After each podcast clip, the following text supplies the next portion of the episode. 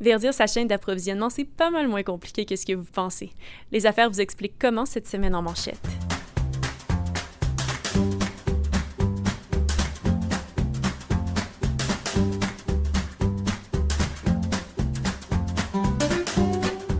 Bonjour chers auditeurs, je m'appelle Catherine Charon et j'ai l'honneur de vous présenter ce numéro spécial sur l'environnement, un numéro auquel ont contribué les journalistes Diane Bérard, Olivier Schmucker, François Normand et moi-même. J'ai d'ailleurs invité ces deux derniers à venir vous le présenter avec moi. Bonjour messieurs. Bonjour. Bonjour.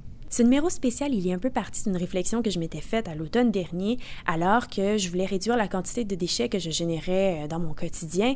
Je me suis mise à fréquenter des épiceries zéro déchet de mon quartier et je me suis demandé de quelle façon ces épiceries-là s'approvisionnaient, si leur chaîne d'approvisionnement était si différente de celle d'une épicerie plus conventionnelle. François, tu t'es fait une réflexion assez semblable à la même époque. Oui, moi, je me demandais s'il y avait des entreprises qui, qui étaient dans zéro déchet. Et là, je me suis mis à chercher sur le web et j'ai trouvé euh, trois entreprises assez rapidement, trois entreprises euh, qui sont euh, réputées pour leur usine zéro déchet. Il y a le fabricant de tapis américain Interface qui a trois usines zéro déchet. Et la petite surprise, c'est le fabricant d'automobiles Subaru à Lafayette en Indiana, la seule usine nord-américaine des zéro déchet depuis 2004 environ. Et récemment, la multinationale française qui a ouvert en septembre 2018 une usine zéro déchet à Sherbrooke. Donc, euh, Soprema fait des, sortes d'isolants pour, euh, pour l'industrie. Donc, on voit que les entreprises sont capables d'être zéro déchet. Ce n'est pas une histoire euh, d'écologiste ou bien d'épicerie, comme tu dis. Même les grandes entreprises manufacturières sont capables d'être zéro déchet.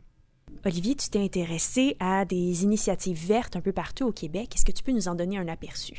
J'ai regardé ça et puis j'ai été très surpris de la diversité des opérations qui sont menées ici et là.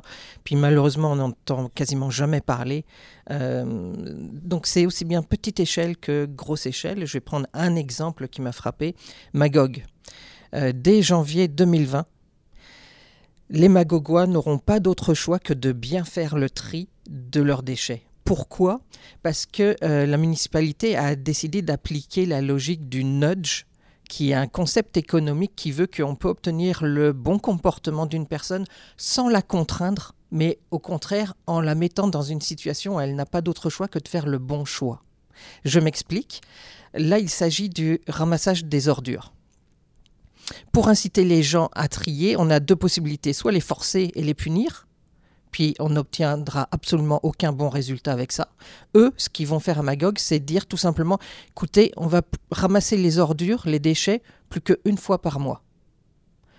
Donc si tu veux pas voir ta poubelle déborder et puis sentir mauvais chez toi, t'as pas d'autre choix que de trier parce que de toute façon, il y aura un ramassage qu'une fois par mois.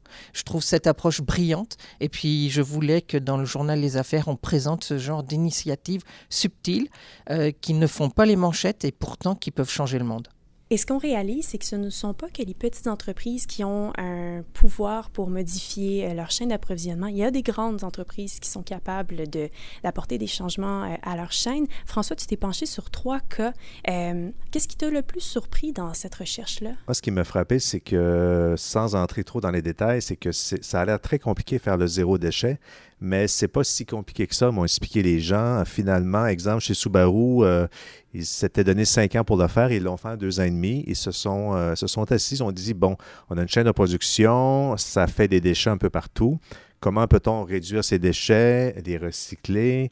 Et euh, en plus, c'est bon pour l'environnement et ça fait sauver de l'argent aux entreprises. Donc, c'est ce qui m'a frappé, moi, même sur Préma aussi. Donc, euh, en partant, tu sauves de l'argent, euh, c'est bon pour l'environnement. Même chose pour Interface. Donc, euh, oui, il faut protéger l'environnement, mais d'un strict point de vue d'affaires, manufacturier, d'être zéro déchet, ça libère des capitaux, on économise de l'argent, puis ça permet de réinvestir, ça permet d'augmenter les salaires, et bref, ça permet d'être de meilleures entreprises plus performantes. Donc, tout le monde est gagnant. Pouvons-nous dire qu'en 2019, c'est facile de verdir sa chaîne d'approvisionnement?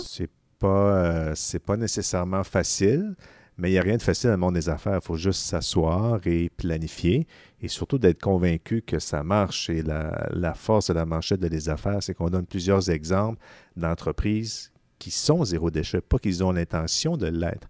Elles le sont déjà. Subaru depuis 2004. Euh, Soprema, c'est presque zéro déchet, ça va l'être dans quelques années. Et Interface, sept usines dans le monde, dont trois qui sont déjà zéro déchet. Donc, euh, ce n'est pas, une vision futuriste, ça se fait déjà et c'est rentable de le faire et ça se fait. L'intérêt, je pense, c'est que souvent on considère que les solutions sont utopistes ou qu'il faudrait changer le monde, changer nos habitudes, tout révolutionner. Là, l'intérêt, c'est de montrer que c'est faisable, que c'est pas si compliqué que ça, qu'il suffit d'avoir le courage de décider euh, d'aller dans cette direction-là. Et à partir de ce moment-là, ça devient beaucoup plus facile, beaucoup plus facile que ce qu'on croit ou que ce qu'on imagine. L'intérêt du dossier, c'est de montrer des cas pratiques. C'est simple, c'est facile, c'est efficace. Notre numéro spécial sur l'environnement paraîtra dans l'édition du 28 septembre 2019. Si vous aimez avoir un aperçu de ce que Les Affaires vous a préparé dans leur euh, édition apparaître, je vous invite à aller vous abonner à nos pages Spotify, Google Podcast et Podcast. Et dites-nous dans vos commentaires quelles sont les initiatives que vous avez mises en place dans votre entreprise pour la verdir. À bientôt!